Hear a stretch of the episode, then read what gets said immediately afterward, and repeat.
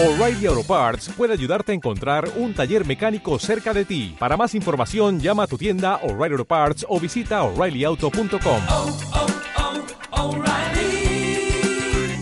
oh, Parts. Estás escuchando radiobar.rocks.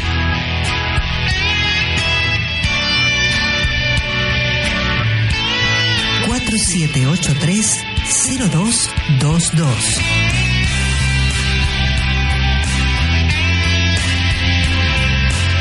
Radio Bar, Radio Bar. Punto rocks.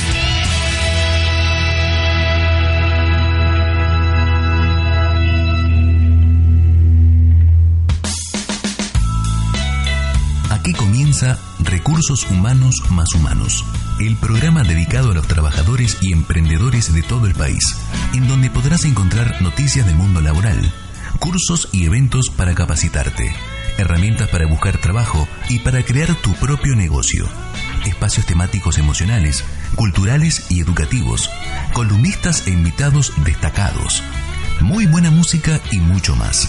Con la conducción de la licenciada María Estela Farini y José Parisi. Producción musical Guido Parisi. Gráfica y redes sociales Diego Parisi. Y producción general Grupo Qualification. Recursos Humanos más Humanos. Un programa donde se trabaja con amor y dedicación.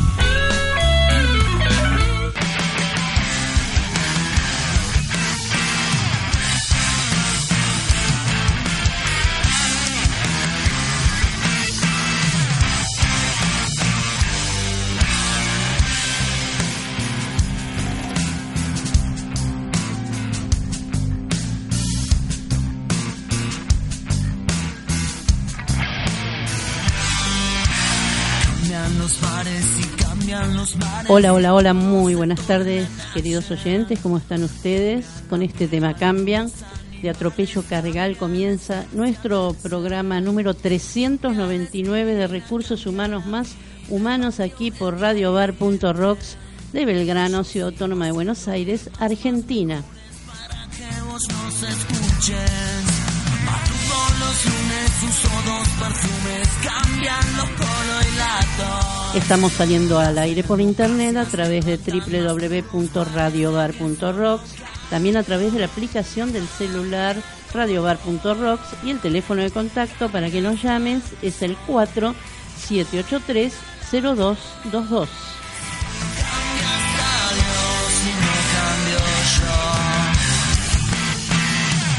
Y en la operación técnica y puesta en el aire nos acompaña como siempre el señor Marcelo Rey. Buenas tardes Marcelo. Buenas tardes, Marcelo. Cambian las flores, tantos valores, cambié el coche y los Y en la locución Víctor Pedache. El mail para enviar el currículum para la base de datos de la consultora es qualificationsrl arroba gmail.com y el del programa producción programa rrhh arroba gmail.com.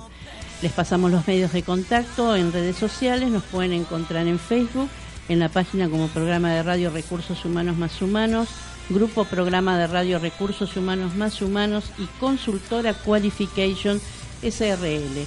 En Twitter, arroba programa RRHH y arroba Qualification RH. También estamos en Instagram como Recursos Humanos más Humanos. Y si están buscando trabajo, como siempre les decimos, sigan intentando, no dejen de hacerlo. Les pasamos las páginas web laborales www.zonajobs.com.ar www.computrabajo.com.ar www.boomerang.com y empleos temporarios www.faet con t.org.ar. También pueden hacerlo a través de LinkedIn en www.linkedin.com. Y si quieren revivir todos los programas anteriores, pueden ingresar en www.ibox.com barra recursos humanos más humanos. Saludo ya al co-conductor del programa, el señor José Parisi. ¿Cómo anda, José? Excelente, Muy bien. muy contento. Muy contento. ¿Por qué razón? porque hoy me alcanzó. Sí, es verdad. Y ya que, dice, ya que dice eso, quiero agradecer a todos los que ayer me saludaban por el cumpleaños en las redes sociales, en el WhatsApp. Unos hermosos mensajes. Y seguramente lo van a saludar a usted mañana. Bueno, adelanto las gracias que, Pero, no se hace, pero mire, hasta el día de hoy estoy saludando a la gente. Así que muchísimas gracias lo a que pasa es que todos. es muy conocido. No, no tanto. Claro. No tanto, pero les agradezco muchísimo, ¿no? Unos mensajes hermosísimos. Así que bueno, mañana esperaremos lo suyo y como usted no tiene redes sociales, yo voy a tener que agradecer por usted. ¿Cómo no Tengo otra tarea mañana. sí. Tengo redes. Sí, LinkedIn. Pero Y bueno, no, no redes sociales, Facebook, todo eso. ah, y tengo miedo a la manipulación. mediática. De eso va a hablar hoy usted, la Exactamente. Qué buen tema, qué buen tema. Les contamos a los oyentes, como siempre en, en primera parte del programa, para poder escuchar las noticias del Boletín Informativo de Recursos Humanos Más Humanos. Usted, José, como recién comentábamos, nos va a hablar de las 10 estrategias de manipulación mediática a través de los medios, según el experto en lingüística, el doctor Noam Chomsky. Yo Una eminencia. hablar de otra cosa, porque esto es peligrosísimo. No, no, pero hable de eso porque hoy es el día para hablar de eso. Ey, pero hoy estuve estudiando los magnetismos terrestres y la reversión magnética de los polos. No, no, pero quiero que hable de eso, José, mejor. Bueno, después habla otro día del magnetismo, toda esa historia. La magnetosfera. Bueno, eh, yo les voy a contar un poquito algunos consejos para afrontar la ansiedad y el estrés ante la búsqueda de empleo. Nunca está de más esto. Luego la, te- tenemos la columna de Derecho Civil, Laboral, Familiar, Bullying y Moving de la doctora Mariela Ferreira, quien va a tratar el tema que también se está trabajando mucho con esta temática, la afiliación por técnicas de reproducción humana asistida en el Código Civil y Comercial, un avance que permite armonizar la norma con la realidad. Así que vamos a escuchar atentamente a la doctora Ferreira. Y por último, en la columna de emprendedurismo económico social, Oscar Soranet nos va a hablar de las ideas de negocios para emprender y ser tu propio jefe sin fracasar. Qué bueno. También buenísimo el tema para estos días que estamos pasando, ¿no? Así que bueno, si le parece bien José, si le parece bien a los oyentes, vamos al boletín informativo de recursos humanos más humanos. Y ahora, el boletín informativo de Recursos Humanos Más Humanos. Recomposición salarial. Los salarios subieron 4.7% en julio último y acumularon en los primeros siete meses del año una mejora del 23,5%, pero siguen debajo del alza de costo de vida, informó este lunes el INDEC. En los últimos 12 meses el indicador logró una mejora acumulada del 42,9% y se mantiene 11,5 puntos porcentuales por debajo de la inflación de ese periodo, que según la medición del índice de precios al consumidor fue del 54,4%. Por su parte, el índice total de salarios del sector registrado de la economía en julio pasado mejoró 5% respecto de junio y acumuló desde enero pasado una mejora del 44,9%, también por debajo de los índices de inflación. En los últimos siete meses, los salarios en economía informal mejoraron un 13,3% y un 34,7% en los últimos 12 meses, también muy por debajo de los registros del alza de precios.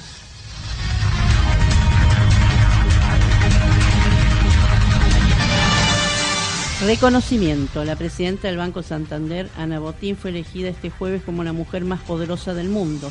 Así lo informó Fortune, la prestigiosa revista que realizó el ranking de las 50 mujeres más influyentes de todo el planeta. Botín regresó al primer puesto luego de ocupar el segundo lugar durante 2018. Entre los logros destacados por la revista se encuentran el progreso logrado por la entidad bancaria conseguido desde la ejecutiva llegó al máximo cargo en 2014. Asimismo, destacan las ganancias obtenidas durante 2018, cuando alcanzaron 48.424 millones de euros, gracias a las mejores y a las mejoras en el negocio de América Latina, particularmente en Brasil y México. Botín integra el podio con la consejera delegada de la firma GlaxoSmithKline, Emma Walsley, y la presidenta del fabricante chino Gree Electric Appliances, Dong Min Su.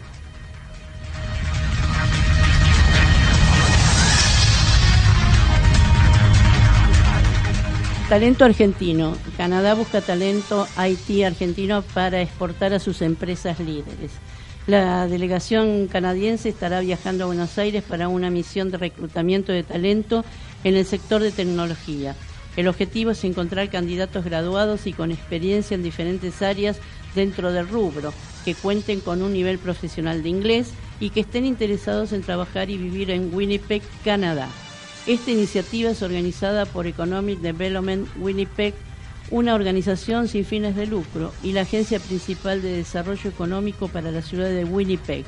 La misión cuenta con el apoyo del Gobierno de Canadá, la provincia de Manitoba y el Manitoba Provincial Nominee Program, programa de nominación provincial de Manitoba.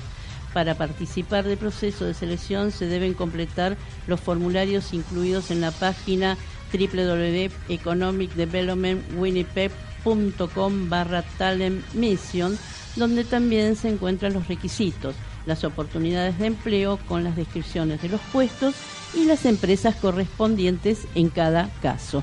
Y estas han sido todas las noticias del boletín informativo de recursos humanos más humanos. ¿Qué le pareció, José? Y me pareció que seguramente hubiese sido 13 por con 5% los últimos 12 meses positivos, el 13%, Sí. si no se hubiesen escapado todas esas divisiones. Claro. Bueno, Es verdad. o más, porque el- son muchos millones Son muchísimos. y del billete que vale. Y en todas las cuentas que nos presentan, esta manipulación mediática, en general, no cuentan los que ingresan, porque ingresan muchos dólares la Argentina. Así que no les creo nada. Ah, mire usted, bueno, esto es oficial, ¿eh? A mí lo que me gustó lo del talento argentino. Tengo un compañero psicólogo, que gran psicólogo, laboral, ¿no?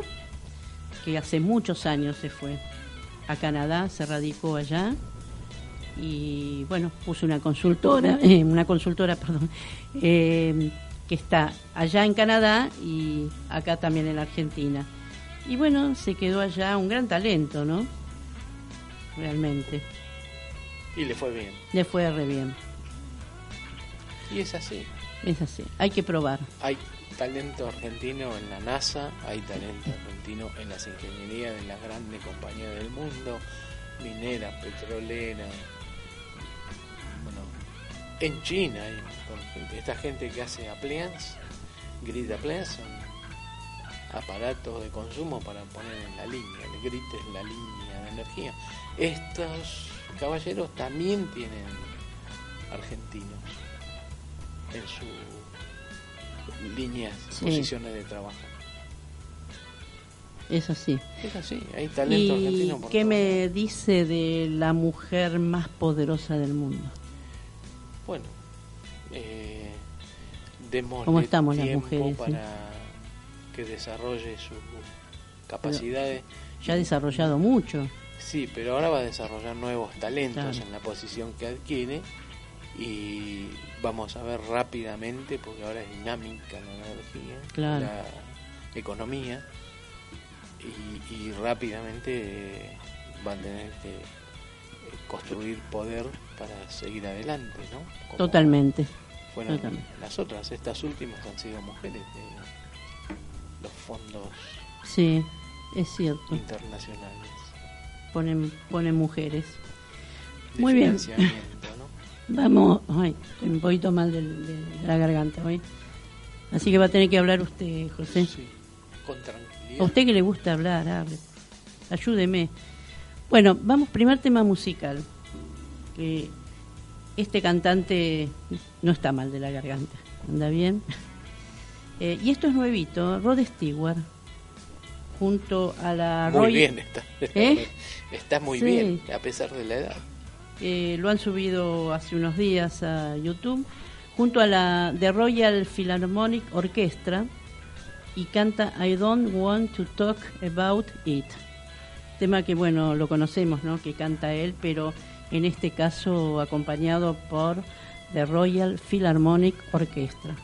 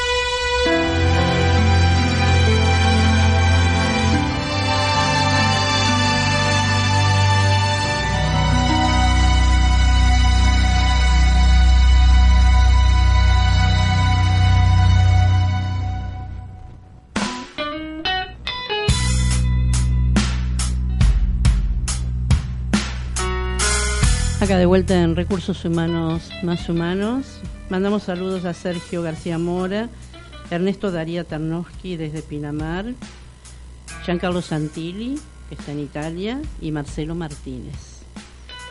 Que lo van a escuchar atentamente a usted, José, que nos va a hablar de las 10 estrategias de manipulación mediática a través de los medios, según el experto en lingüística, el doctor Noam Chomsky. 10 estrategias, menos, las que usted quiera.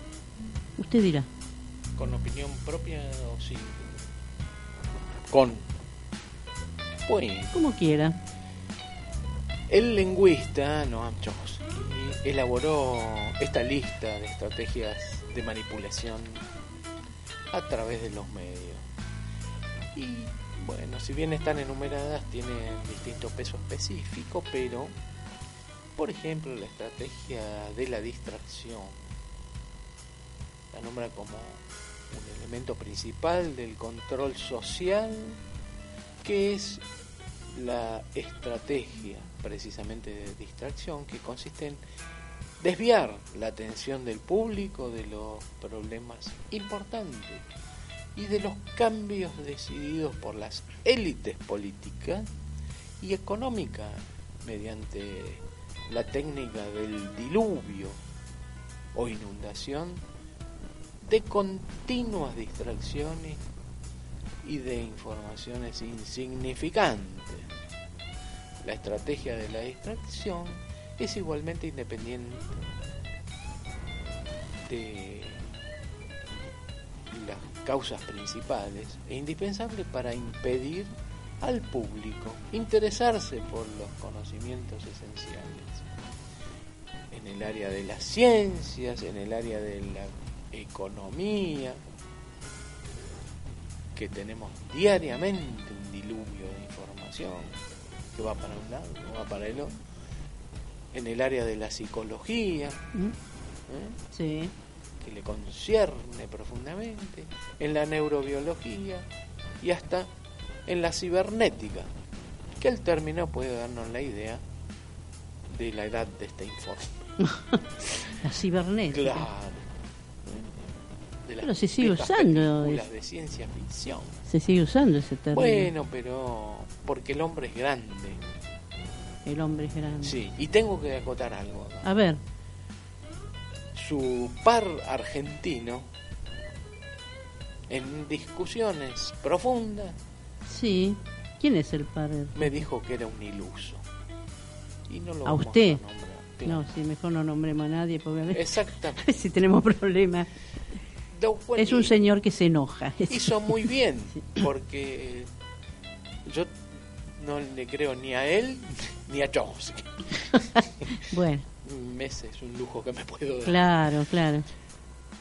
También está listado en su mente Sí, la cuestión bien eh, orientada a crear problemas y después ofrecer soluciones. Sea, el invento del escenario de ida y vuelta entre lo malo y lo bueno que habría que hacer. ¿no? Este Sí. método tan refinado de manipulación también es llamado problema, reacción, solución. problema, reacción, solución. Claro, Bien. inventa problemas, La tríada, espera la reacción claro. y ofrece una La solución, solución. Que habría que ver ¿Cuál es la si solución? es tal, ¿no? Solución.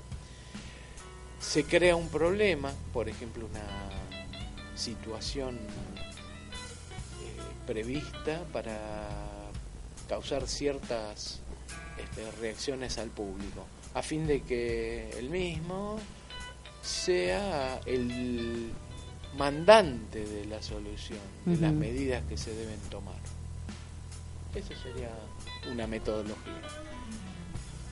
La otra estrategia que delineó es Sí. la gradualidad, que tanto hemos visto y tanto hemos escuchado, para hacer que se acepte una medida inaceptable, hasta aplicarla gradualmente a cuentagotas, goteos de medida. Lo hemos visto, ¿no? Sí, sí. Y por año consecutivo. Es una, una manera de, de que se condicione social y económicamente. eh, son herramientas del neoliberalismo, me parece, ¿no? Muy, muy este, de los 80 a los 90 Y actuales. y que siguen vigentes. Y actuales, claro. En esa atmósfera vivimos. Otra de las estrategias es diferir. Otra manera de hacer aceptar una decisión impopular es la de presentarla como dolorosa y necesaria, obteniendo aceptación pública. También la vimos, ¿no? También la vimos. Y la vemos sí, seguido. sí, Es este, es duro, pero eh, ayuda a una aplicación futura de una medida. sí. Ujú. También alistado como manipulación, dirigirse al público como criaturas de poca edad. Como La- unos niños. Exactamente. El público que... La mayoría de la publicidad dirigida al gran público utiliza un discurso, argumento, personajes y entonación. oh, ¿eh? Viene de un lingüista, esto, Claro. ¿no? Hay que tener en cuenta. Y entonación particularmente infantil. ¿eh? claro. Muchas veces próximo a la debilidad. Como si el espectador fuese una criatura De poca edad, alrededor de 12 años. ¿Por qué? Si uno se dirige a una persona, esta es la respuesta Sí, sí. al porqué que se dijo a sí mismo Chomsky. Persona como si ella tuviese la edad de 12 años o menos, Sí. entonces, en razón de la sugestionabilidad de, de la persona, tendrá con cierta probabilidad a una respuesta, a una reacción también desprovista de un sentido crítico. Mire la no estrategia. que te critiquen. Claro. Claro. Es notable, ¿no? También utilizar el aspecto emocional. Y esta es muy Sí. mucho más eh, la reflexión. Hacer uso del aspecto emocional es una técnica clásica para causar un cortocircuito en el análisis emocional. También listó como otra estrategia mantener al público en la ignorancia Ah, y la esa es muy usada. mediocridad. Esa es muy usada. Hacer que el público sea incapaz de comprender la tecnología o explicarlas de manera doctoral y los métodos utilizados para su control y esclavitud.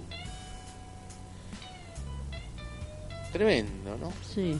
También estimular al público a ser complaciente con la mediocridad. Promover el Me resulta en conocido. público a creer que es moda el hecho Mm. de ser estúpido, vulgar e inculto. Dios mío. Muy actual todo esto. Y Claro. Bueno, y esta es bravísima. nueve. Reforzar la autoculpabilidad. Hacer Oh. creer al individuo que es solamente él el culpable por su propia desgracia.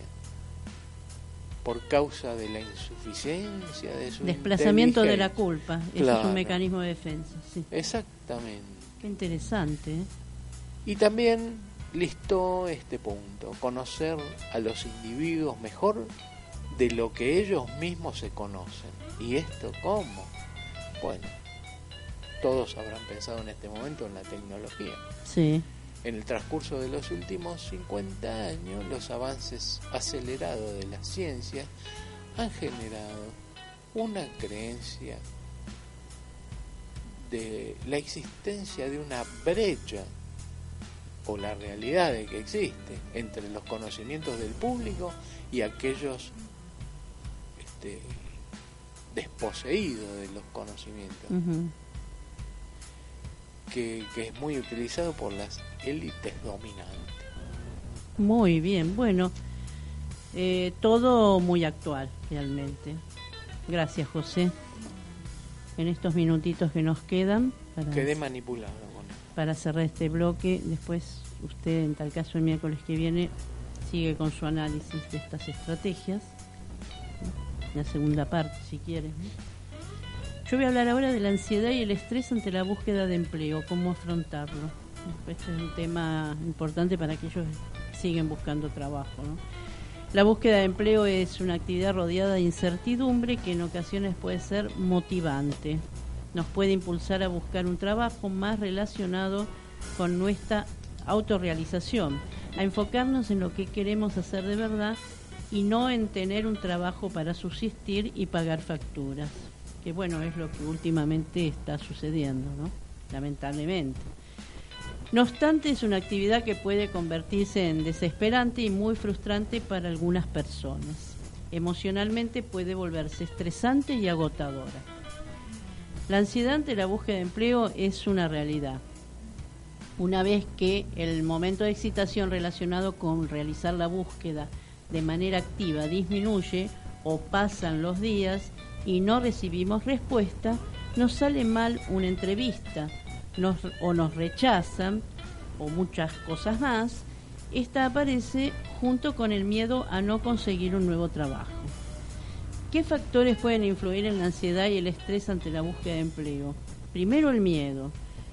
Este puede estar relacionado con pensar que podemos fracasar, ser rechazados y puede llegar a ser tan paralizante que nos impida realizar la búsqueda de manera fructífera, afectando directamente a nuestra motivación. La edad. En la actualidad es cierto que no es lo mismo buscar trabajo con 20 años que con 40, bueno, nunca lo fue, ¿no? Realmente, ¿no?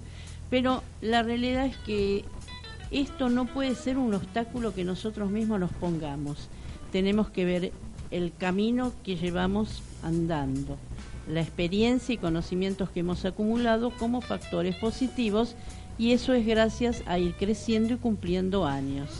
Sin embargo, en muchas ocasiones se ve como algo negativo y nosotros mismos lo vemos como un impedimento a la hora de conseguir un trabajo y no como un potencial a mostrar en una entrevista o en nuestro currículum. Otro factor, la autoestima.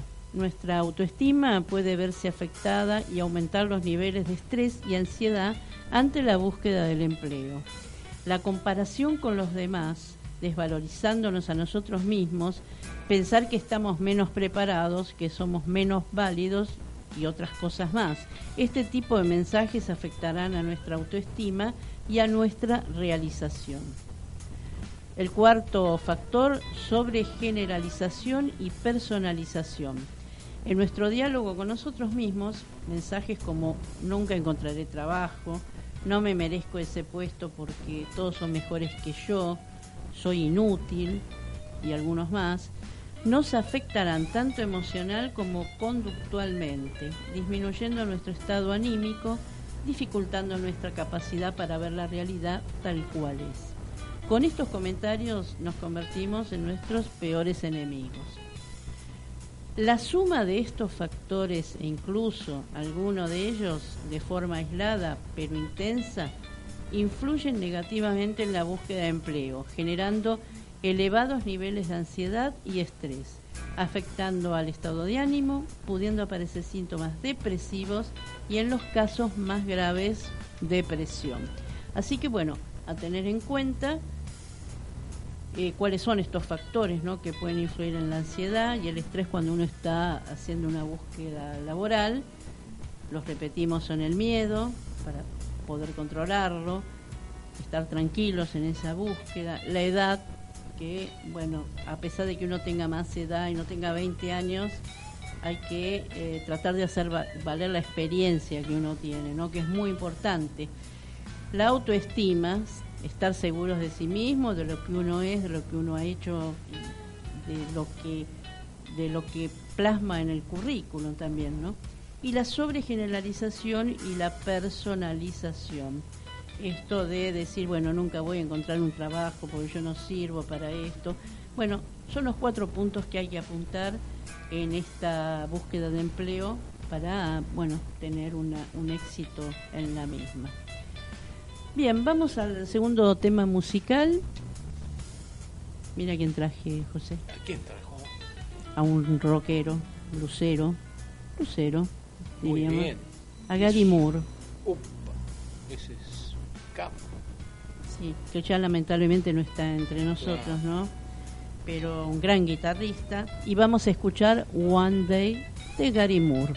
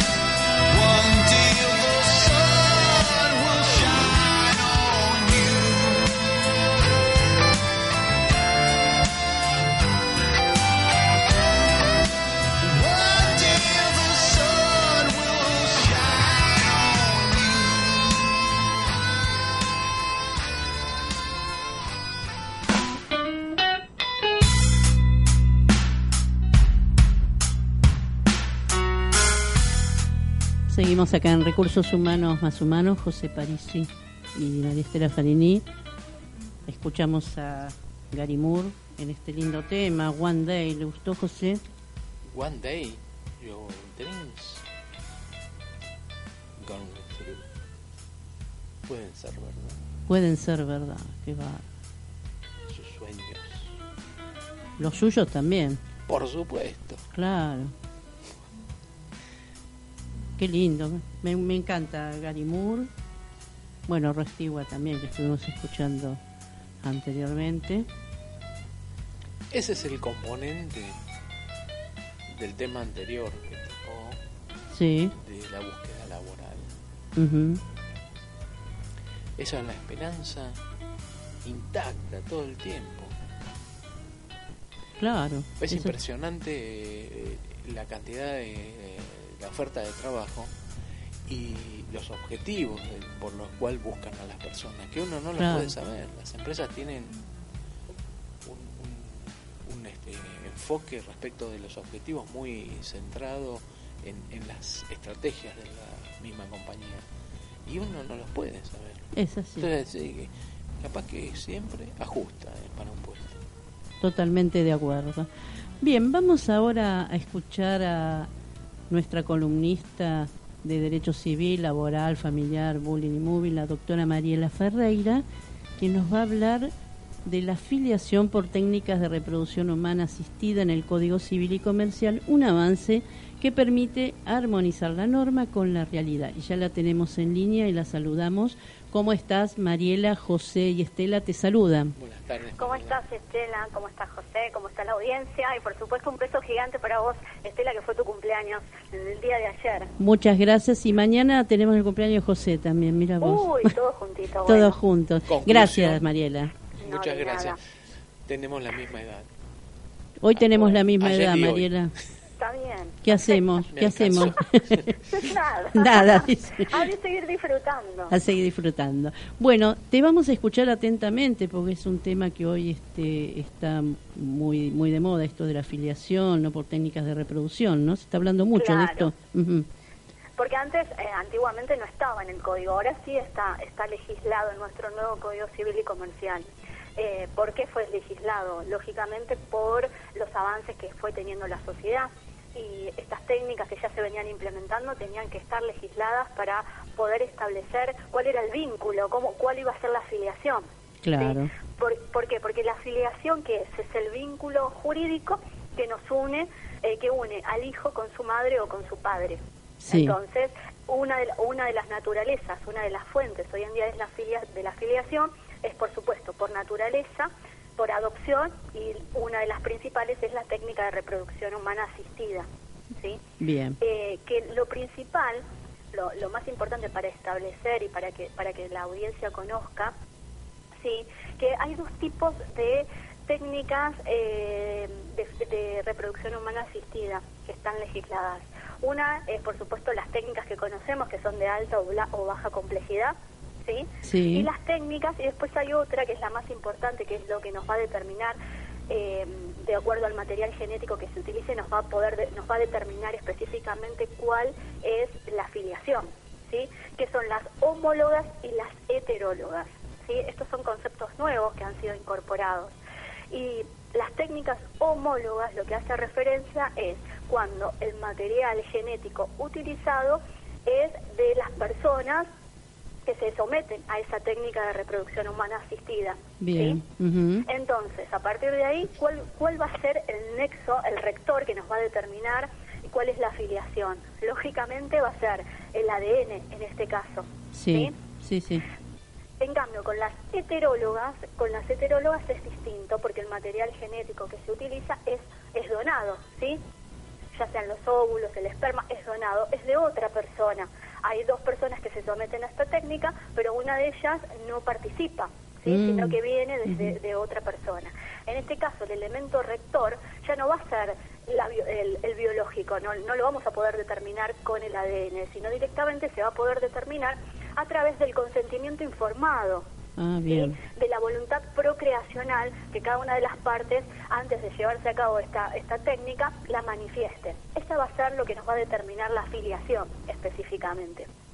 Incluso el Código Civil, en el, en el artículo 559, establece que los registros civiles van a tener que emitir los certificados ¿sí? y van a ser redactados de manera de que no se, no se, no se tenga que interpretar si ese niño nació por técnicas de reproducción asistida o de manera biológica. Ah, qué ¿sí? bien. Sí, sí. eso está eso está determinado está muy bueno porque si no sería un gran un gran pesar para ese niño por ahí saber hay niños que no les gustaría saber de que fueron concebidos por técnicas de reproducción asistida Claro, porque a través después de todo su crecimiento, su vida, y, y psicológicamente, ¿no? Desde el punto de vista psicológico, ¿no? exacto entonces esto es un resguardo que se hace por supuesto que los niños después tienen derecho a, a- a- al derecho a su identidad que hay distintos derechos a la identidad de, de la- de su identidad biológica y también de su identidad de saber de dónde vino ese material genético que se utilizó para que él tuviera vida Claro, ¿sí? Eso claro. está, eso está contemplado.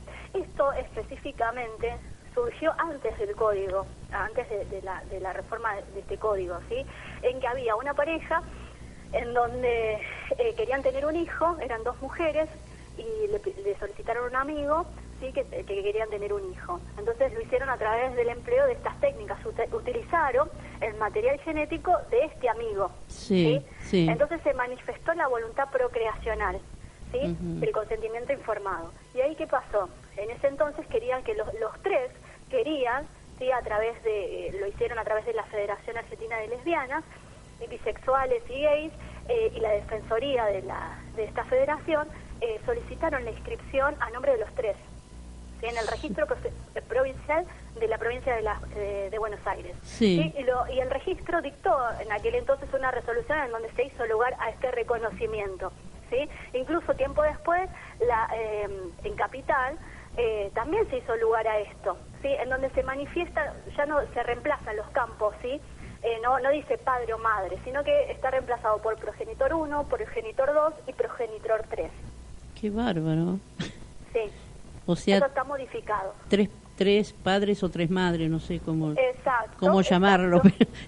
Sí, sí, sí, sí. Son, son los progenitores en realidad. sí, sí, sí. Más de padre o madre, vamos a decirle progenitores. Sí, sí, sí, progenitores, sí. interviene, es, es muy loco pensarlo, Sí. pero interviene, esta tercera persona es la que este, ayudó con su material genético a, a dar vida a esta persona. Claro, sí, sí. ¿sí? Ahora, qué mirada, porque alguna vez te pregunté cómo evoluciona la ley, ¿recordás? O el derecho. Y Sí. esto es un claro ejemplo. Es Sí, una es una gran evolución porque, digamos, ahora no hay tantos casos, pero de acá a 20 años va a haber millones de casos claro. referidos a esto. Igual Sí. a, la congelación de óvulos, hay un, hay un montón de avances genéticos también que, que así como avanza genéticamente, avanza el derecho y que tienen que estar regulados, Está muy bien. que no se, no se puede dejar sin regular. ¿sí? Por supuesto. Y, y la visión esa de futuro, de cu- cuando la, la persona que nace eh, quiera preguntar, está con- bien claro cómo fue constituido eh, el, el- derecho, cómo está representado y, y qué este, normativas puede seguir. ¿no? Exacto. Eh, incluso si, si lo pensamos, por ejemplo, porque así como, porque es muy, eh, todavía cuesta mucho entender esto de la afiliación por reproducción asistida, ¿no? Porque Claro. si lo pensamos, por ejemplo, la afiliación por naturaleza, que es por el solo hecho que una mujer da luz, que ya ahí es como que uno lo entiende y lo comprende. Si lo pensamos, la afiliación por adopción también lo comprendemos, que Sí, va, esa, esa afiliación se adopta, se obtiene con qué? Con una sentencia judicial. Pero cuando tenemos que pensar en las técnicas de reproducción asistida, ahí se nos complica, hay mucho todavía que trabajar para poder comprender, ¿no es cierto?, lo que es esto de, lo que, lo que más impacta por ahí es las técnicas heterólogas, que es lo utilizado, es eh, el, lo utilizado biológico de otra persona para poder procrear. Claro, y quizás, bueno, eh, en este caso es porque esta pareja acudió a un amigo y sabe quién es, pero Claro. en, en el caso que después la persona que nace, que, que crece, que no sabe quién es, es un caso similar como ser adoptado también, ¿no? Exacto, porque si viene va a haber, eh, hay, un, hay un banco donde van, van a estar los datos Sí. genéticos, su- sus datos genéticos, eh, va a tener derecho a acceder a esos datos, pero sí es como si fuera un niño adoptado, Claro, es la misma claro. circunstancia. Claro. Nada más que lo que podemos entender o, o- o tener otra mirada es que la- el niño que es adoptado eh, surge, por ahí fue abandonado, por ahí Sí, fue dado en sí. adopción y está como en otra situación.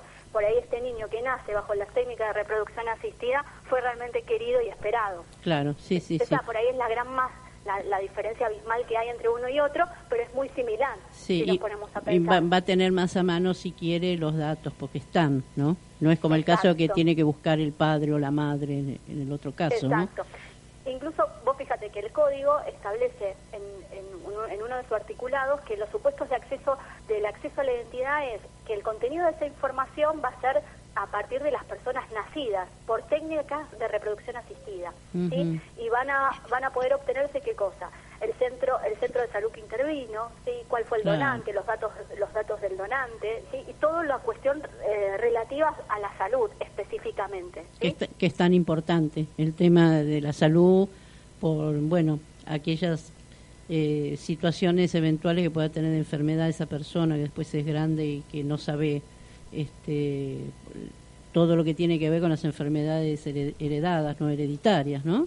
Eso está bien, eso está Eso bien. está bien. Y si se quiere conocer específicamente la identidad del donante, quién fue el que donó ese, ese óvulo, ese esperma, hay que eh, pedirlo en forma judicial. ¿sí? Y tiene que ser eh, bien fundado el- ese pedido Claro. para que se otorgue la identidad del donante. Y, y en ese caso, si esa persona después el día de mañana quiere quiere conocer ese donante, porque Y en realidad se, se tiene que explicar bien los motivos, Sí. fundar bien por qué se quiere conocer a ese donante o por qué es tan esencial para la vida de esa persona Claro. que conozca a su donante, ¿no? claro, Todavía no han llegado casos, pero bueno, en cualquier momento yo creo, yo creo que con el transcurso del tiempo van a llegar esos casos, donde quizás estos niños que están siendo eh, procreados eh, con la reproducción asistida, el día de mañana van a, va a haber casos en donde van a reclamar y van a solicitar la identidad de su donante. claro, claro, es, es todo un tema realmente. ¿eh? Es todo muy nuevo, porque esto fue Sí. legislado en el 2016. Recién Sí. estamos en el 2019, todavía no sabemos qué es lo que va a pasar. Eh, hagamos un salto temporal un poco más allá de- del ciclo de, de vida ¿no? de, de este ser que por cualquiera de las dos vías está este, naciendo. En, en el camino de, de, digamos, ya de su adultez, el derecho eh, respecto de, del patrimonio del donante y de los padres, ¿no, no tiene interacción? No te escuché la pregunta, te escuché muy bajito. Respecto del patrimonio Sí. del donante y del, o en el otro caso, del homólogo, ¿no? No el heterólogo el que donan, sino en los homólogos. Eh, respecto de, del patrimonio o, eh, o, eh, herencia, me quería referir a Del, la del herencia. Claro. heterólogo, Sí, de- de- que es material genético utilizado de otra persona, ¿me claro. vos? sí. Claro. Eh, cruza. Bueno, en, es- en ese caso, ustedes vieron que yo les conté al principio el caso este de las de las dos mujeres que le pidieron ayuda a un amigo. ¿sí? Sí. En ese caso, el amigo quiso ser también progenitor. Entonces estaban los tres eh, inscritos en la, en la partida. Sí. En cambio, yo puede suceder que sea una pareja que haya que haya eh, so- eh, que haya elegido eh, procrear con la, con la reproducción asistida y que utilice el material genético de otra persona y que directamente esa persona no esté, no quiera ser el padre, porque es alguien por ahí que no se conoce Sí. y, que, y que no va a ser, y no va a figurar en esa partida, no, no, va, no va a haber herencia respecto a eso. Claro. Ah, y queda bien eh, especificado, Sí. porque si no el día de mañana esa, ese chico que crece, bueno, lo conoce, pero quiere también acceder a, a, a la herencia. Exacto, por eso es la identidad del donante, por eso es tan reservada, que tiene que haber motivos fundados Ah, bien, eh, bien. para que lo autorice a que se a que se dé a conocer quién es. Claro, claro, porque puede pasar el día de mañana, ¿no? Que lo busque por la herencia. Puede pasar, puede pasar, sí, sí, no, eh, digamos, en el mundo puede pasar cualquier cosa. cosa. cualquier Claro, cosa. claro. Pero no, eh, pero está yo en el imaginario me visualizo Sí, puede, puede de que pasar tiene. Eh, y seguramente va a ser discutido, ¿eh? Seguramente va a ser di- muy discutido y, y, Y va- claro. por supuesto vamos a a obtener fallos judiciales en donde nos va a decir para nosotros los abogados qué camino tomar. Claro. luce como un abandono primario, decidido unilateralmente por el, el, el donante, ¿no? Exacto. Eh, incluso esta, ustedes imagínense que cuando, por eso es tan importante la voluntad procreacional, cuando ambos padres se someten, ambos progenitores se someten a esa técnica, a las heterólogas, la voluntad procreacional es muy importante porque es lo que me va a determinar la filiación después. Claro, claro. Que bueno, En el otro caso que contábamos antes de la sanción del código, en este en ese caso los tres querían ser. sí, sí, ahí está claro, digamos. Ahí está que claro. eso hay que tenerlo en cuenta también, que si hay tres Sí. personas que lo quieren hacer, está está establecido en el registro que van a, van a figurar como progenitor 1, 2 y 3. Claro, ese está claro porque, bueno, está...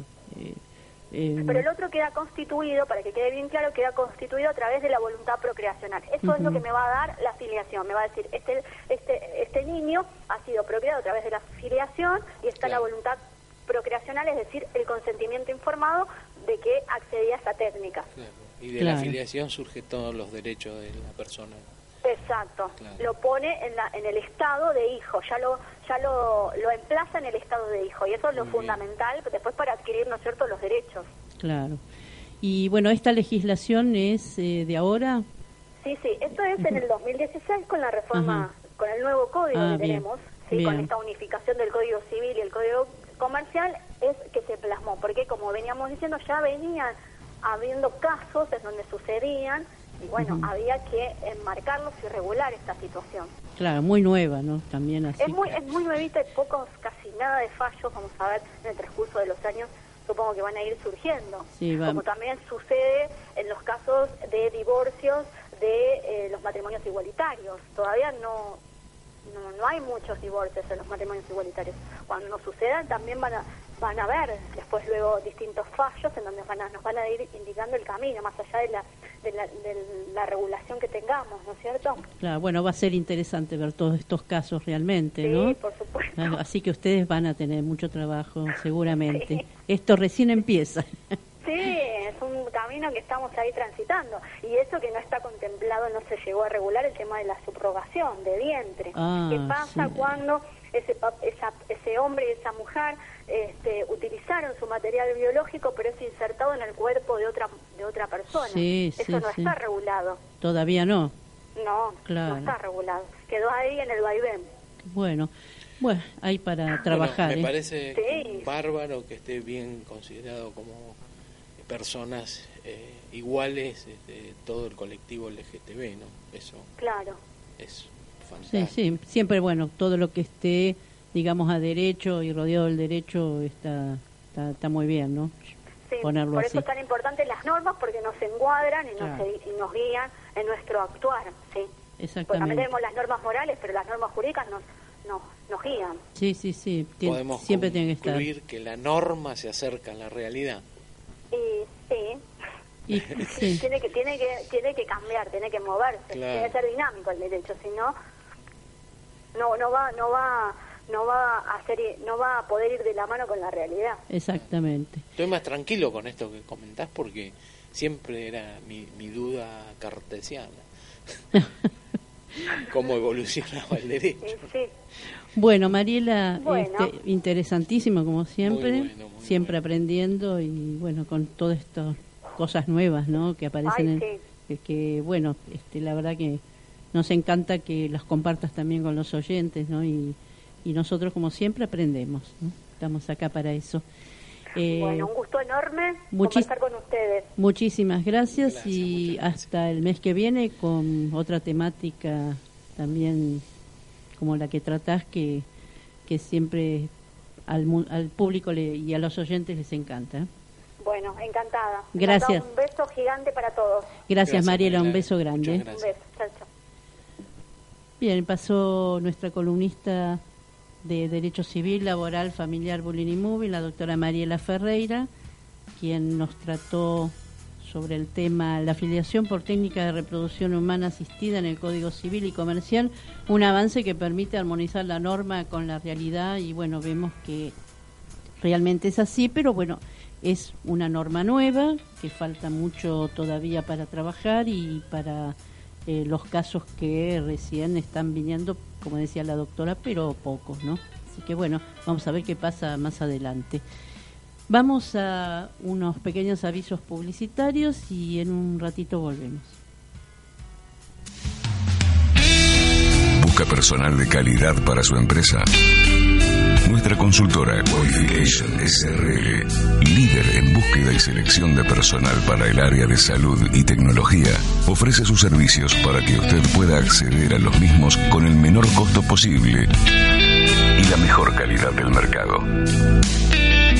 Nos especializamos en búsqueda y selección de recursos humanos, evaluaciones psicotécnicas de potencial y clima laboral, capacitaciones en temas de management, gerenciamiento de consultorios y empresas de salud. Contáctenos al 2061 1189 o al mail qualificationsrl@gmail.com. Clases de guitarra de Guido Parisi. Técnica, improvisación y teoría. Todos los niveles, todos los estilos. Celular 15 41 74 7313. 15 41 74 7313. El programa de recursos humanos más humanos te invita a formar parte de sus destacados anunciantes. Si tenés un negocio, emprendimiento o profesión y querés darlo a conocer, comunícate al 2061-1189. 2061-1189. O envíanos un mail a producción programa rrhh.gmail.com.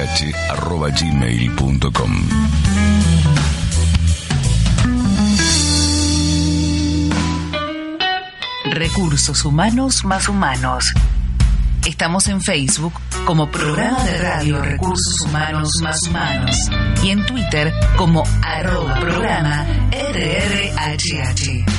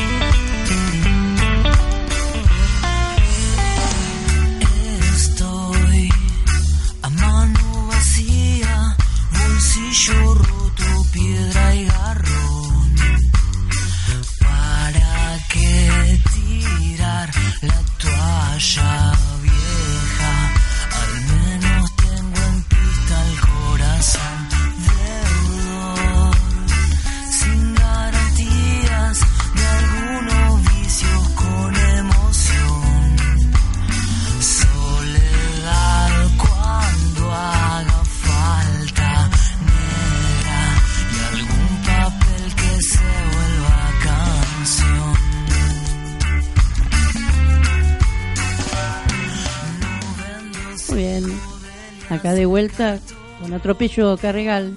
Estamos escuchando el chupasangre. Soy María Estela Fanini, estoy con José Parisi.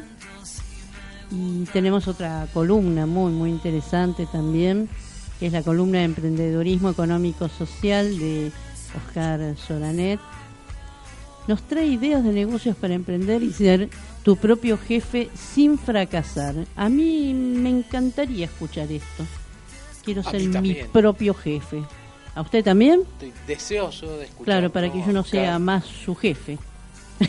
No, no, Por eso que- no, porque Oscar nos viene llevando este- con este tema eh, y está en un giro positivo de lo que va a venir Sí, y va a ser indudablemente exitoso para mucha seguramente. Ya está haciendo, está trabajando muchísimo y muy muy bien con este tema.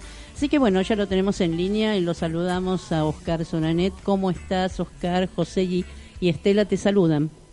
¿Qué tal? ¿Cómo les va? Muy buenas tardes.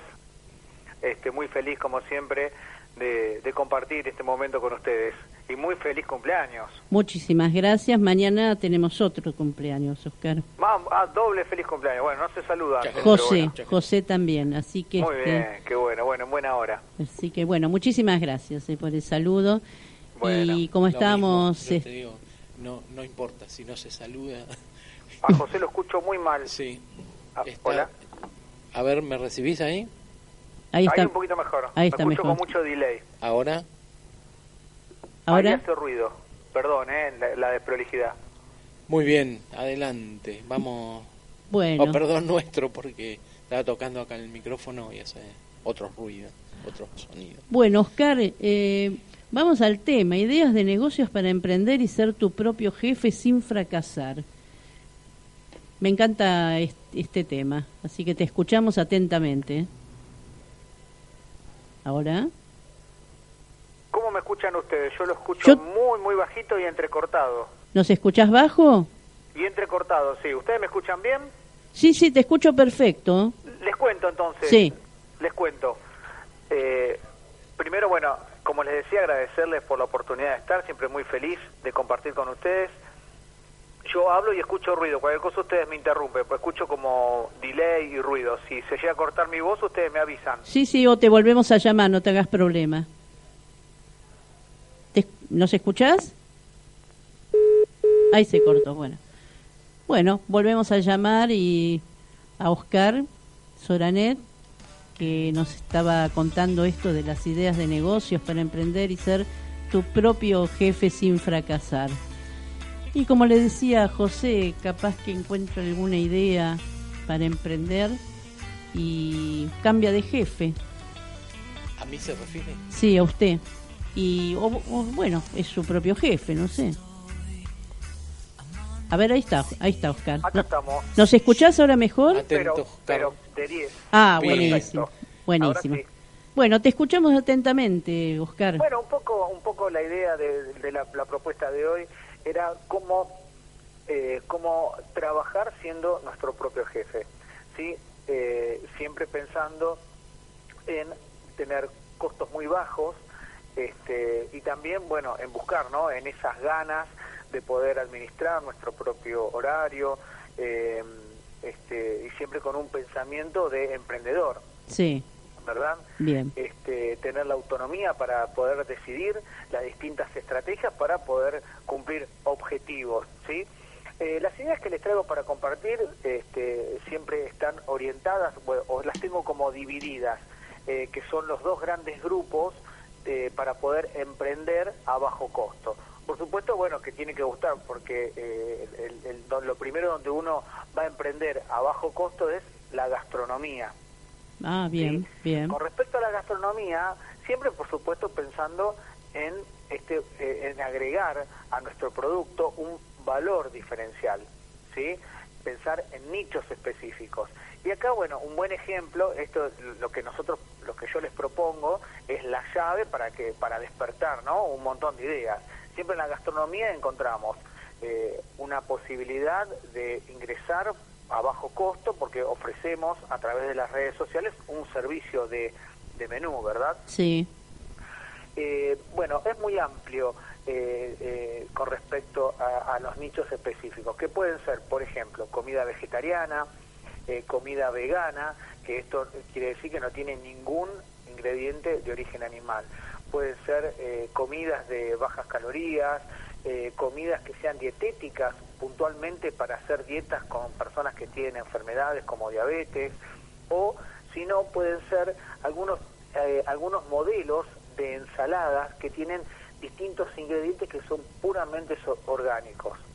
Todo, sí. todo esto es, eh, no sale azarosamente, todo esto es una observación, una estadística y un, un nuevo nicho que se está generando y que son nuevas tendencias que hay, ¿no? Que podemos dividir en estos grandes grupos.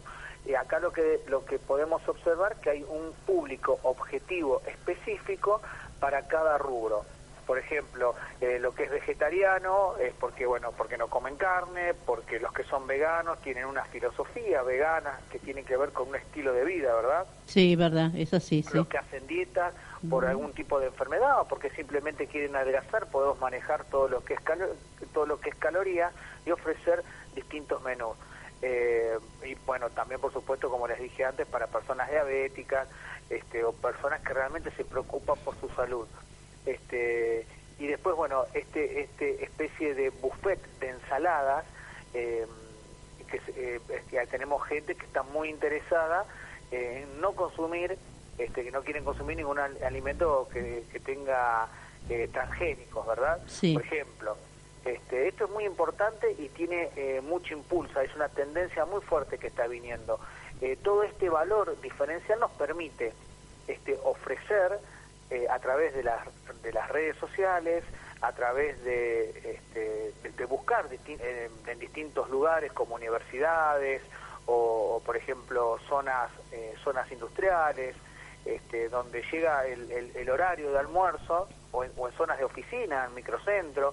Hay que, hay que pensar bien el punto específico y este, buscar el público objetivo. Y por supuesto, para darse a conocer, nu- siempre es infan- el, el infaltable volanteo, ¿verdad? Sí. Y apoyado también con las redes sociales. Otro este, otro producto que también con respecto a los gastronómicos está teniendo mucha salida y se viene una tendencia muy fuerte y muy superadora es la venta de alimentos congelados. Ah, Como ya vos. sabemos, en el mercado de hoy, donde hay este, mucha, hori- mucha hora laboral, eh, mismo los que, por ejemplo, lo- los que trabajan en horarios rotativos, eh, hoy en día la mujer trabaja también, este, la carga de niños, eh, la venta de alimentos congelados está a- apuntada a un público que tiene poco tiempo para, para cocinar, eh, para que haya este, aromas mientras se frita la cebolla, esto que la salsa del domingo, Sí. bueno, un poco buscar todo eso que está en la memoria de las personas, ofreciéndolo en un producto que sea casero, ofreciendo un producto eh, que sea nutritivo, un producto que sea como cocinaba la abuela, pero en un valor y en una porción que esté congelada. Entonces, uno eh, con el microondas, usted uno tiene ya todo lo que lo que me lleva mucho tiempo procesarlo, lo puede tener en el estante del freezer. Claro, sí, ¿sí? sí. Y con solamente descongelarlo en, en- en un minuto, eh, ya puedo eh, saborear y puedo tener este, aquello que la abuela hacía. ¿sí? Ahí ya les di el eslogan, le di el speech y le di todo. Este, así que bueno, esto también es una, eh, una, una nueva tendencia. Otra tendencia que también eh, está eh, teniendo mucho auge siempre en el marco de lo gastronómico son las comidas para niños, preparar almuerzos y meriendas para que los chicos se lleven al colegio. Ah, eso, es bueno, hora- eso es bueno. Claro, llega Sí. la hora de que el niño, de comprarle algo para el niño y bueno, lo único que nos queda es comprarle un paquete de galletita y la gaseosa. Sí. O sea que básicamente son dos productos totalmente químicos. O el alfajor, Este, o el alfajor. o bueno, o el alfajor, exactamente. Eh, si bien hoy hay mucha variedad de, de alfajores Sí. este, que no tienen químicos y etcétera, pero bueno, eh, siempre este, siempre eh, tratamos eh, o pensamos en darle algo saludable. Claro. Mira, un dato muy importante, me encanta manejar datos, según la Organización Mundial de la Salud, en el año 2013, más de 42 millones de niños padecían obesidad infantil. Sí. Entonces, es muy importante eh, poder pensar en un almuerzo, poder pensar en una merienda, sobre todo los chicos que tienen doble escolaridad, Claro. en una vianda que sea para niños. ¿sí? Sí, a- Ahí- acá, aparte acá en la Argentina creo que aumentó también, ¿no? El porcentaje de, de obesidad en los niños.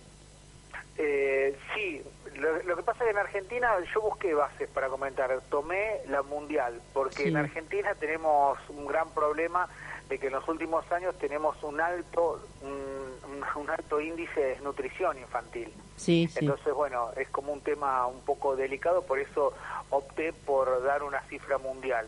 Claro. Este, así que bueno, eh, es- esta es una buena oportunidad, es un buen nicho para pensar, para, para emprender, a que le gusta eh, lo gastronómico, es una excelente opción, el preparado de comidas sanas, que tengan aspectos y sabores capaces de encantar a los niños. por ejemplo, en- eh, que, eh, que tenga envases con caras de personajes, un Ah, poco copiando ¿no? la, la industria de McDonald's, Sí, que viene con el juguetito. Este La cajita feliz. Claro, copiando, co- co- emulando un poco la, la cajita feliz. Sí. Eh, eh, proponer un envase divertido, proponer un envase que, que a los chicos eh, que les llame la atención. Claro. Este, El que packaging. bueno, y por supuesto jugársela con la propuesta gastronómica para el niño, ¿sí? Este, Y en hay una- dentro del escenario vegetariano hay una gran variedad Claro. como para ofrecerle verduras a los chicos este, con una muy muy bien muy bien preparadas y puestas para que tenga rico sabor. Y en el caso de los costos, ¿cómo, cómo funciona? Mira, con respecto, mira, hay, hay, este, eh, siempre la guía, la guía de, de- digamos, la guía que uno va a tener siempre para cobrar este tipo de combos Sí. va a ser la gran industria. Por supuesto que siempre lo que aconsejamos nosotros es hacer una cuenta de costo-beneficio. En algún, en algún momento hemos hablado, no sé si se acuerdan en la columna, cómo Sí. calcular los costos. Sí, sí. Este, eh, la cuenta, digamos que calcular un costo es muy complejo, hay muchas variantes que debe tener porque uno piensa que rápidamente gasto tanto eh, para fabricar tanto, pero bueno, eh, hay que también lo que va sumando a ese costo es no solo la mano de obra, no solo el producto que yo tengo que comprar, que es la, como materia prima, los envases, sino también tengo que tener en cuenta el manejo de las redes sociales, el tiempo que me llega, que me lleva a mí para tomar los pedidos. Por acá pensemos que esto es una mm, es un, algo que hace un emprendedor Claro. que va a manejar todo, sí, va a tomar el pedido, lo va a cocinar, lo va a llevar. Sí. Este es, es un emprendimiento de una o dos personas, es un emprendimiento siempre como decimos, estamos comenzando de cero. Entonces, el- en el costo yo tengo que calcular también la impresión del folleto, tengo que calcular lo que caminé, las 20 cuadras que me caminé repartiendo el folleto. El costo es algo complejo de, de sacar, no es solo la materia prima y, y lo fabrico y listo. Este, es muy interesante sentarse este, y calcular el costo. Siempre Claro. el valor de referencia va a ser los combos que ya vienen prearmados. Eh, generalmente cuando son artesanales, cuando llevan este, cuando llevan eh, tanto valor agregado manual, no tanto industrial, son un poco más caros. ¿sí? Claro, sí, sí, sí. Pero Así que bueno, acá la propuesta eh, del valor diferencial este, es jugársela con los envases, trabajar también con ensaladas de frutas que vengan con envases divertidos. Hay muchos Sí. muchos modelos eh, de inyectoras plásticas donde fabrican distintos vasos con sorbetes, con orejas, con manijas. Así que, bueno, los recipientes que sean llamativos, eso es un, un claro ejemplo para que, ten- para que el producto tenga mucho gancho, que los chicos les guste una comida saludable, rica y que sea una propuesta realmente de valor y diferencial, ¿verdad? Claro, claro. Este, sí, no, no, no es eh, fácil, no. Como vos decís, el tema de los costos, porque bueno, todo esto que eh, armar algo en un packaging que sea interesante, que se diferencie de los demás, ¿no? Porque esa es la idea, ¿no? Claro, Este, claro, a veces, claro. Ahí hay que poner la, creati- la creatividad Sí. a flor de piel. Hay que pensar en un buen producto para niños que sea rico, saludable, Sí. eh, que, que haya, que sea también eh, una comida rica, divertida, eh, que también tenga variedad, porque los padres que tienen poco tiempo, que compran ya el combo hecho, por ahí lo compran semanalmente para porque el niño almuerza, porque el niño o, o merienda y que haya una variedad y una propuesta diferente semanalmente, ¿verdad? Claro. Hay que ponerse con papel y lápiz a pensar, a sacar cuentas, a hacer números, buscar buscar envases divertidos, buscar este, distintas propuestas este, y armarlo. Hay que animarse, es un, es, es un desafío, sobre todo cuando el público son niños, es un gran desafío. sí, sí, es así. Oscar, Sí, sí. la pregunta es la siguiente. ¿Cuántos Oscares más eh, tenés en relación diariamente y personas que piensan en esto y que conoces en, en, eh, en tu esquema, en tu nivel? ¿Cuántos pueden ser? ¿25, 30 personas que están Mm, detrás no, en total más o menos 15 somos. ¿sí? Decime, ¿es un gran equipo 15 para poder este, presentar un proyecto que apunte a esta parte de la que tenemos los índices internos, hay conceptos de, de nutri- desnutrición y eh, eh, concretos. Y mirando un proyecto nacional para eh, evitar en un movimiento las dos cuestiones, la de la obesidad y la de la desnutrición. Que sería Claro, siempre los dos son dos extremos, dos variables que Sí, son tremendas. Pero, pero vos conoces a, a dónde orientarlo, que es el, el, el entorno donde pasan las dos cosas. Exactamente. sí. Claro. Y por supuesto nombraste una serie de organizaciones, de arriba hacia abajo, en la cual eh, un Estado no puede estar distraído por esto. Y conoce lo- los este, indicadores y sabe las zonas, sabe eh, la extensión geográfica, la cantidad, los millones de niños que, que están en esta condición, que recientemente tuvimos indicadores. Eh, ¿dónde, ¿Dónde sería el lugar para este, plantear una, una idea de esta economía social con el apoyo del Estado y con los fondos para gestionarlos de la manera más honesta que se puede para ir este, combatiendo el, el problema? Sí, yo creo que el lugar serían las municipalidades. Las municipalidades manejan base de datos, las municipalidades manejan manejan información sobre las distintas organizaciones sociales y tienen llegada a las organizaciones sociales, tanto Claro. las que están municipalizadas o las que son simples organizaciones Claro. que no tienen registro de nada. Hoy en día en la provincia de Buenos Aires se han incrementado muchísimo el tema de los comedores. Las que son municipales, mira, mira qué dato curioso, eh, le dan de comer solamente a los grupos de riesgo. Los niños más chiquitos, como toman teta, no les dan de comer. Mm. Los más grandes, Fíjate. como pueden rebuscársela en, en la escuela para comer, no le dan de comer. le dan de Y sí le dan a los que están entre 3 y 6 años. Es que son varios millones. Son muchos, sí, ¿Eh? sí, sí. Yo creo que donde hay que apuntar y afianzarlo son en las municipalidades de los distintos distritos. La, la municipalidad, el intendente conoce la zona, conoce los lugares marginales, conoce los rincones. Claro. Eh, hoy estamos en plena campaña política, lo- los, los que los candidatos caminan y se ven. O sea, esto se ve. Nosotros que trabajamos con organizaciones sociales, hacemos trabajos con profesionales con respecto a la sensibilización eh, y vamos a comedores a ayudar eh, y vemos de nutrición. Eh, nosotros sin hacer estadística, en una simple mirada, sabemos los lugares vulnerables de acá del conurbano. Te hablo de tres partidos fuertes que son Malvinas Argentinas, Sí. San Miguel y José Cepaz. Claro, exactamente. Y, Y- y conocemos los lugares, así que creo que las municipalidades es donde tendría que, que, que- afianzar y apuntar a que no haya desnutrición. Y, y desde el punto de vista de educacional, las escuelas, los colegios también deberían tener un rol preponderante, no sobre todo, por ejemplo, capacitar para la buena alimentación, ¿no? Por, por el tema que contás de las viandas de los chicos, ¿no? Que a veces no es fácil que un chico este, coma determinadas cosas, ¿no? ¿Cómo funciona No, eso? Mira, este, mira, es, es muy duro. Hoy en día, y te hablo, mira, te hablo de una municipalidad eh, que está gobernada eh, por, este, por la- el mismo lineamiento político que es el- el- la presidencia.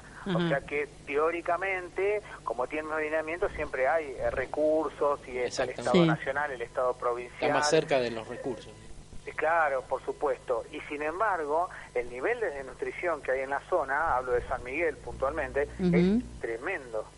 Es tremendo, Sí, sí. tremendo. Este, los colegios eh, dan de comer eh, mate cocido sin leche y Mm. pan. O sea que yo siempre hago el ejemplo y digo, eh, son niños que encima hay niños, tenés niños que se desmayan Sí, sí, este, porque claro. les baja la presión por no comer. Claro. Claro. Y pensemos que un mate cocido y pan es pan y agua. Un Sí. loro uno le da pan y agua. Sí, O sea, es lo totalmente. mismo, o sea, es muy fuerte, sí, sí, es muy fuerte. Es muy fuerte. Y esto no hay que ser eh, muy estudiosos y Claro. hacer mucho análisis. Por supuesto. Eh, con el solo hecho de ir a recorrer las escuelas, te repito, nosotros hacemos mucho trabajo social y esto lo vemos.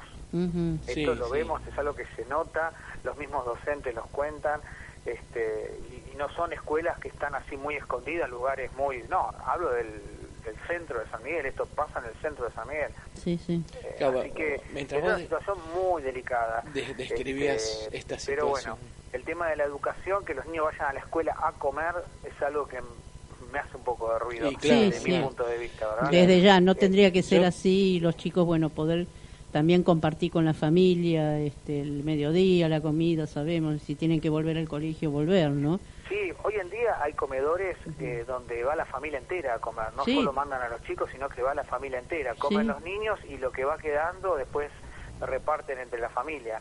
Es, es, Es terrible, duro. es terrible, duro, durísimo. sí. Bueno, eh, Oscar, para terminar, eh, Te digo rápidamente, Sí. Rápidamente para terminar en, en estas ideas gastronómicas, Sí. eh, pasteles decorados, que son las famosas tortas de los personajes, eh, este, que cualquier repostero que tenga buena mano eh, puede hacer, eso tiene mucha salida también. Y la gastronomía internacional, por supuesto, brindar comidas del tipo árabe, japonesa, china, no sé, brasilera, india, Italiana, peruana. italiana. Eh, Exacto, comida italiana. El darle ese, ese tamiz a la, a la propuesta también tiene mucho valor diferencial. Y te dejo y te dejo para, para la próxima todo lo que tiene que ver con el reciclado, que era la, la segunda parte de, de, de, eh, de estas ideas. Era lo gastronómico, son los, los dos grandes grupos Sí. de ideas que no fallan. Lo gastronómico y el reciclado. ¿sí? Hoy en día hay millones de videos, de tutoriales, de cosas que se reciclan, de que se hacen este, lamp- eh, lámparas, tarjetas, este, maceteros, eh, no sé, todo. eh, Qué bárbaro, qué eh, bárbaro. floreros, claro, repisas, con cajones de manzana, con cajones de cartón, regalos personalizados, este, bueno, embalajes creativos, bueno, hay, hay un montón, un sinfín de, de videos en YouTube donde hay este, que hay que tener un poco de habilidad con la mano, ser creativo, hacer eh, algunas fotos lindas y cargar en el Facebook y empezar a vender.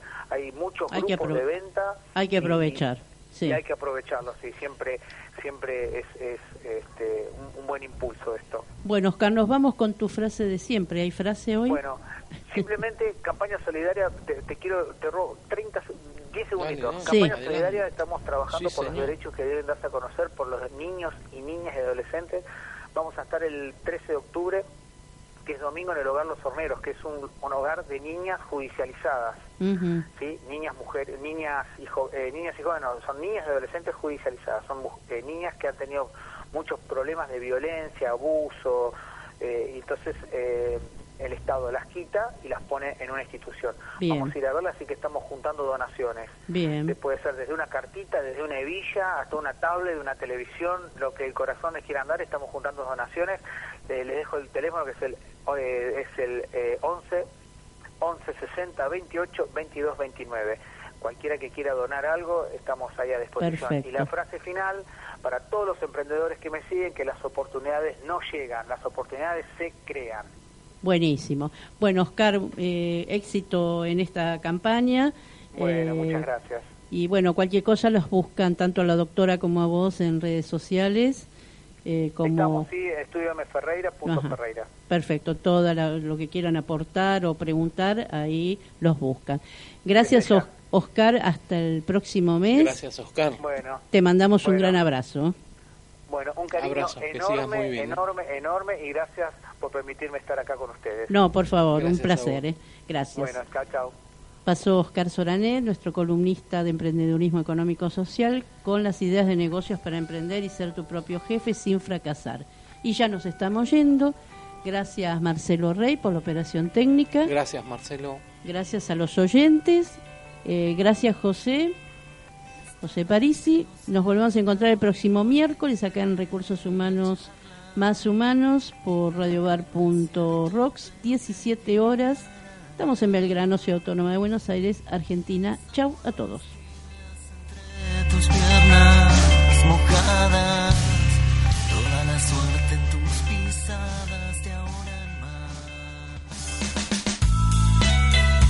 Aquí termina Recursos Humanos más Humanos, el programa dedicado al mundo laboral, las empresas, los emprendimientos, la salud emocional, la cultura y la educación.